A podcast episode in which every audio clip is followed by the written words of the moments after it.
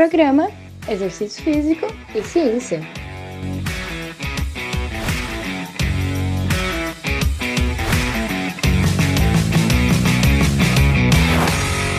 Está começando mais um Exercício Físico e Ciência. Sou o Fábio Dominski e esse é o programa de rádio e podcast que trata de exercícios a partir da visão científica.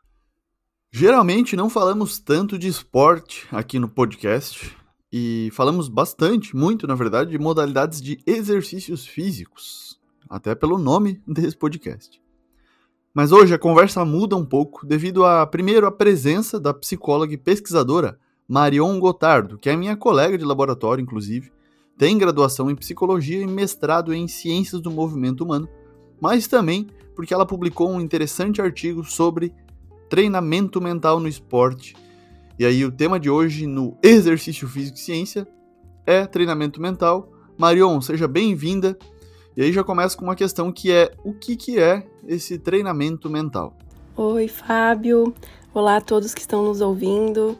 Eu queria agradecer o convite, o espaço e dizer que eu estou super feliz em participar desse podcast. Sabe que existe uma discussão interessante em cima desse termo, porque na literatura a gente encontra diversos sinônimos, como treinamento de habilidades psicológicas, treinamento cognitivo, até de uma forma mais complexa, uma preparação psicológica, né, como sinônimo de treinamento mental. Mas eu entendo que o treinamento mental faz parte da preparação psicológica, o que quer dizer que ele é um dos componentes, né? preparação psicológica seria algo mais complexo mesmo. Mas para quem estiver nos ouvindo possa nos entender, treinamento mental pode ser entendido como uma prática de técnicas que visa desenvolver e aprimorar habilidades mentais, emocionais, comportamentais e sociais de atletas e de pessoas comuns, né? Praticantes de exercício físico, pessoas que não praticam, enfim, essas habilidades qualquer ser humano pode desenvolver. Né? E pode ser motivação, atenção e concentração, autoconfiança, comunicação, a liderança. Isso são habilidades psicológicas que a gente desenvolve no treinamento mental. E aí nós temos as técnicas né, que nos ajudam a desenvolver isso. É, por exemplo, o controle de ativação, a visualização, o estabelecimento de metas, etc. Isso tudo a gente faz, né, a gente desenvolve para aumentar as chances de um atleta, de uma equipe ou de um praticante de exercício físico alcançar o seu nível máximo de desempenho, mesmo em condições de estresse, de pressão. Né? Então, é basicamente preparar a sua mente para todos aqueles estímulos que tu vais vivenciar durante uma prática esportiva, uma competição e até mesmo uma entrevista de emprego. E aí, como que esse treinamento mental pode ajudar no esporte ou no exercício? Vamos considerar então que o treinamento mental envolve o desenvolvimento de habilidades psicológicas. Então, se houver uma prática planejada, consistente, a tendência é que melhore o desempenho físico e psicológico incluindo a concentração, a confiança, o controle de ansiedade, o controle sobre as respostas emocionais de uma forma geral. Né? Isso Weinberg e Gold já diziam desde a primeira edição do livro Fundamentos da Psicologia do Esporte e do Exercício, que, se não me engano, a primeira edição é de 2001, né? Então, o atleta ou o praticante de exercício, ele aprende novas formas de lidar com essas situações, sejam situações estressantes ou não né? Pressão por resultado, pressão da torcida, ansiedade pré-prova. E também ajuda no processo de reabilitação e recuperação. Vai ter mais engajamento, aderência, a motivação nesse processo de tratamento, né? Por exemplo. E o mais interessante para quem pratica um exercício físico, não necessariamente seja um atleta, é que o treinamento mental, a preparação psicológica pode ajudar a atingir maior prazer maior satisfação ou até o melhor desempenho com melhores resultados. Então, tem vários benefícios aí do treinamento mental. E o artigo recentemente publicado, vocês buscaram na literatura os efeitos do treinamento mental aplicado a atletas de esportes de combate e publicaram em uma das revistas mais notórias em psicologia do esporte. Inclusive, dou meus parabéns aqui para Marion, mas também para os demais autores. E aí, conta pra gente como que foi e o que, que esse artigo nos mostra. Ah, esse artigo tem história, viu? E eu acho que é legal contar como foi um processo de construção. Como que foi, né? esse processo de construção desse estudo, porque ele não surgiu do nada, né? Não foi uma conversa assim de, de laboratório e surgiu. Na verdade, né, se, se eu tiver tempo aqui para contar, vou compartilhar com vocês. Eu entrei no LAP, o Laboratório de Psicologia do Esporte e do Exercício na UDESC, por o convite do nosso colega Rodrigo Batalha. A gente trabalhava na mesma assessoria de qualidade de vida aqui em Florianópolis e ele sabia do meu interesse em ser pesquisadora na área de psicologia do esporte. E aí ele me fez o meio de campo com, com o nosso orientador, o professor Alexandre. Então, para tentar a vaga de mestrado, eu iniciei como um aluno especial. E a disciplina que eu cursei foi disciplina de psicologia do esporte. Uma das avaliações dessa disciplina era ter um projeto de artigo de revisão. E pela proximidade que eu tinha com o Rodrigo, que tem bastante experiência nos estudos das lutas, e também pelo interesse em aprofundar os meus conhecimentos nos esportes de combate, o professor Alexandre sugeriu que a gente juntasse psicologia e lutas. Né? E a gente pensou em intervenção psicológica. E aí começaram os esboços, as leituras, as tentativas de busca, ver o que, que já tinha na literatura. É, e acho que é bem válido falar que o processo de revisão sistemática não é fácil. Né? Ele não é rápido, ele demanda muito tempo, muita energia. Enfim, então, ao longo das leituras e das discussões com o nosso orientador, a gente percebeu que intervenções psicológicas estava muito amplo e que a gente precisava delimitar esse termo. Até mesmo pensando numa futura publicação e no meio do esporte, treinamento mental soa mais atrativo né, do que intervenções psicológicas. E os estudos também estavam mostrando isso. É, no meio disso, eu escrevi meu projeto de mestrado, que era sobre intervenções psicológicas em artes marciais. E aí entra outra discussão, né? Que mais para frente eu fui entender essa diferença entre lutas, artes marciais e esportes de combate. E nesse caso, o esporte de combate atendia bem mais, né, ao que a gente queria, porque existe uma discussão que eu não tenho propriedade para falar, mas que algumas lutas não são consideradas artes marciais. E para algumas pessoas ela é, né, é considerada. Então, facilitou a nossa busca, o nosso entendimento é, usar esportes de combate. Aí eu entrei para o mestrado, né, eu precisava finalizar o que eu tinha começado e queria muito publicar esse estudo. Nisso, o Batalha precisou se afastar e eu pedi a ajuda do Leonardo Vidal, que também é pesquisador no LAP e é autor junto comigo nesse estudo, né? Ele manja muito de esportes de combate, ele é preparador físico, é faixa preta de jiu-jitsu e um baita pesquisador, né? Então, é, tu sabes, né, Fábio, tu tens alguns estudos com ele. E aí a gente juntou a fome com a vontade de comer, né? Ele super experiente em revisão sistemática e esportes de combate, e eu psicóloga iniciando a pesquisa científica. Eu não lembro se eu mencionei, mas isso tudo aconteceu em 2019. E aí, em 2020, eu não sei precisar exatamente o mês, mas em 2020 é que a gente conseguiu uma, uma versão final, né, desse, desse artigo. Nós enviamos para duas ou três revistas tops, né, com fator de impacto alto, mas elas foram recusadas. Infelizmente isso acontece, né? O, e o tempo foi passando, os dados foram ficando um pouco desatualizados, mesmo que por pouco tempo, mas uma revisão sistemática ela precisa ser atual, né? Porque novos estudos estão sempre surgindo. Enfim, é, a gente teve que atualizar a busca para atualizar os dados, e em 2021 tínhamos um estudo mais recente. E aí tentamos nessa revista, Psychology of Sport and Exercise, foi para revisão, algumas revisões até, né? Não foi de primeira.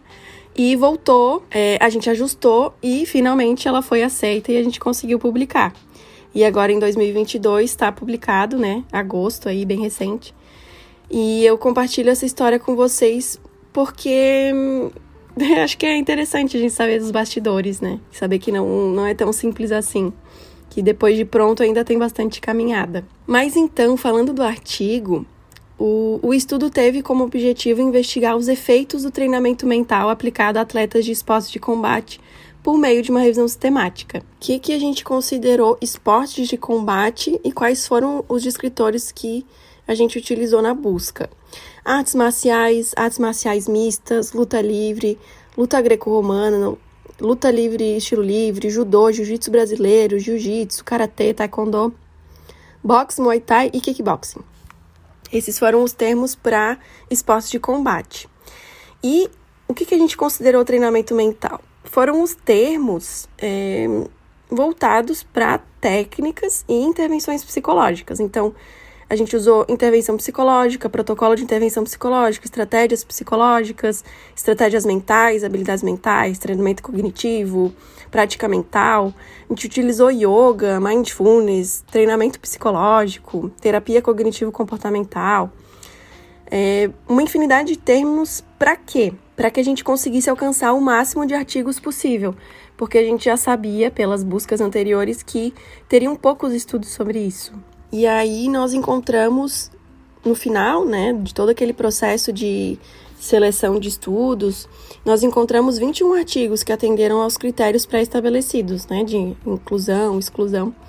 E aí esses 21 artigos foram incluídos na revisão. Então, a, as conclusões que a gente tira são a partir dos dados desses 21 estudos. É, o número de atletas que participaram dos estudos foi 417, ou seja, 417 indivíduos passaram por algum treinamento mental. Doze estudos investigaram apenas atletas do sexo masculino, dois é, incluíram atletas de ambos os sexos e cinco não especificaram o sexo dos atletas. E a média de idade dos atletas foi entre 18 e 40 anos. Quanto à modalidade, a gente encontrou estudos com karatê, com judô, taekwondo, luta livre, kickboxing, jiu-jitsu brasileiro, MMA, wushu e taekwondo. E o nível dos atletas variou bastante, né? Desde atletas de elite, é, atletas internacionais, semiprofissionais, universitários, e um, o que também acaba um pouco dificultando no final esses é, o agrupamento dos resultados, né?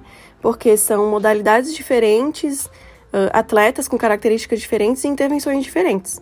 Mas é uma diversidade que pode ser vista como um, um ponto positivo também pela um, variedade, né, de de estudos. Uh, em relação às intervenções psicológicas, foram encontradas diferentes tipos de denominações, mas o treinamento de habilidades psicológicas foi o modelo mais aplicado em atletas de combate, incluindo principalmente técnicas de imagens mentais e diálogo interno. E essas técnicas podem ser utilizadas eh, individualmente, né, só elas separadas ou combinadas, que também trouxeram resultados bem interessantes. É, finalmente, né, o que, que nos mostra esse estudo? São 21 estudos e eu não consigo apresentar todos os resultados aqui, nem é a minha intenção. Mas é, o que é interessante a gente saber é que todos os estudos relataram algum benefício do treinamento mental, seja um benefício no desempenho físico ou na melhora das variáveis psicológicas. É, a gente encontra resultados na melhora da ansiedade, na melhora do humor, na autoconfiança, no equilíbrio emocional e no relaxamento. E assim é, a gente conseguiu concluir que os esportes de combate, que são modalidades, né? É uma modalidade que exige muito mentalmente, ela pode se beneficiar do treinamento mental, desde a preparação, a competição até a recuperação. E claro, o estudo tem limitações, a gente aponta a necessidade de futuros estudos, porque a gente nunca dá conta de tudo e sempre pode melhorar, né? Mas o que chama atenção, principalmente, é a pouca produção científica da área. Né? Isso demonstra também pouco investimento da preparação mental dos atletas de esportes de combate. E o que é curioso é que é um, uma modalidade que vem crescendo, vem ganhando visibilidade. Né? Vocês têm um artigo sobre, sobre isso, né, Fábio? Sobre as medalhas nas, nas Olimpíadas de Tóquio. E há pouco investimento, infelizmente, ainda. E, e isso acaba refletindo na, na produção científica. Então fica um alerta para que a gente consiga produzir mais conhecimento, que a gente consiga também investir nesses profissionais da psicologia, né, para intervir, para para trabalhar essa preparação psicológica e buscar mais saúde mental, buscar mais satisfação, buscar mais melhores desempenhos, né, para esses atletas e também para os praticantes de, de lutas e os praticantes de atividade física como um todo. Marion, muito obrigado. Espero que continue aí né, produzindo conhecimento e também na prática clínica e trabalhando com a arbitragem no futebol, que eu sei que é um negócio que você gosta, e muito sucesso para você. Fábio, eu agradeço demais a oportunidade. Eu espero ter respondido as tuas perguntas. E claro, quem tiver interesse ou quiser mais detalhes dessa pesquisa e dos estudos que estão incluídos nessa pesquisa, pode acessar o estudo que está disponível. Eu acho que a gente pode deixar aqui, né, essas informações E eu agradeço mais uma vez essa, esse espaço, essa oportunidade de divulgar esse trabalho, de falar um pouquinho sobre a psicologia do esporte. Um abraço, Fábio, sucesso! Galera, esse foi mais um Exercício Físico e Ciência. Lembrando que todos os nossos programas você encontra no Spotify, no Google Podcast, na Amazon Music, na Apple Podcasts e também no YouTube. Um abraço e até a próxima!